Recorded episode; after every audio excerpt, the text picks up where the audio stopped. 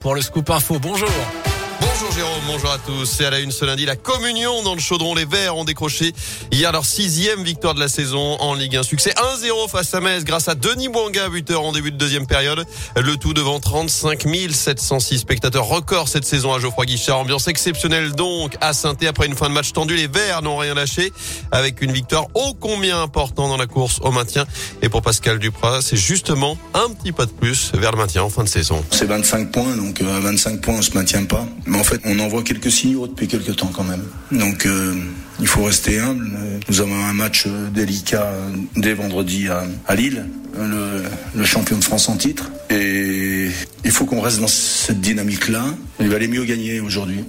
Tous les matchs sont des finales pour nous. Et, l'avantage, c'est qu'on peut en perdre quelques-unes. D'habitude, des finales, si tu les perds, hein, quand tu rentres chez toi, tu pleures. Hein. Là, on va considérer aujourd'hui qu'on s'est octroyé le droit de, de, perdre quelques finales, mais l'écart est tenu.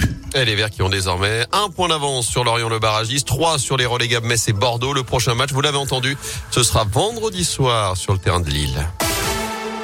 Dans l'actu près de chez nous, cet incendie cette nuit dans le forêt. Un garage de 120 mètres carrés est parti en fumée peu avant 3 heures ce matin sur la commune de la Chambonnie, près du col de la Loge, à la frontière avec le Puy-de-Dôme. Une vingtaine de pompiers ont dû intervenir pour éviter toute propagation à la maison. Ils sont encore une dizaine sur place ce matin en surveillance. Le couple qui habite dans l'habitation a pu euh, sortir à temps. Il n'y a pas eu de blessés. Il a été relogé chez les voisins. Série noire sur les routes de Haute-Loire avec un deuxième accident mortel en trois jours cette nuit au Pertuis. Un automobiliste a perdu la vie dans une collision avec un poids lourd vers une heure ce matin sur la RN 88.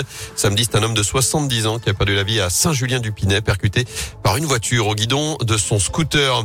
Les urgences du HPL ferment à partir d'aujourd'hui, de nuit chaque jour de 20h à 8h. Tout le mois de mars, les, le service d'urgence sera donc euh, fermé, ce qui s'explique par les difficultés de recrutement de médecins urgentistes selon la direction de euh, l'établissement. Les patients devront donc composer le 15 pour être redirigés vers un autre service.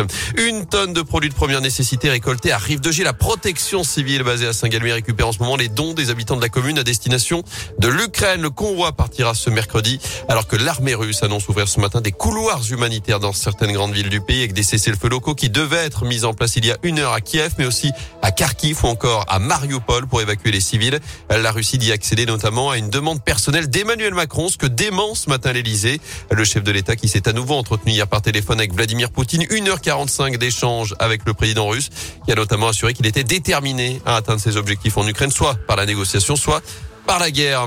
Dans ce contexte, la campagne présidentielle se poursuit. Chez nous, premier rendez-vous pour le candidat Emmanuel Macron ce soir à Poissy dans les Yvelines pour une conversation, je cite, avec les habitants autour des sujets qu'ils choisiront. Notez que Marion Maréchal a officialisé hier son soutien à Éric Zemmour et puis Jean-Luc Mélenchon a lui réuni près de 15 000 personnes pour un meeting en plein air à Lyon. Retour au sport du basket, l'aventure continue pour Jean-Denis Choulet à Rouen. La chorale annonce sa prolongation pour deux saisons supplémentaires, alors que le club est actuellement 11e du championnat de France. Les Rouennais battus, je vous le rappelle, samedi soir après prolongation par Dijon à la Vacheresse. Victoire en revanche de Saint-Chamond vendredi soir sur le parquet de Lille. Les Couramieux toujours leader de Pro B. Victoire française sur les routes de Paris-Nice. Christophe Laporte a remporté hier la première étape à Mantes-la-Ville dans les Yvelines devant deux de ses coéquipiers, Wout van Aert et Primoz Roglic. Deuxième étape aujourd'hui, arrivé à Orléans, le peloton qui sera dans la Loire ce jeudi. Départ de Saint-Just à Ambert, passage à Letras, la Talaudière, Sorbier, Saint-Chamond, l'ascension du col de la Croix de Chaubouret et une arrivée finale en Ardèche. Notez que Romain Bardet prend lui le départ de Tirreno Adriatico. Aujourd'hui, autre course par étape, mais en Italie.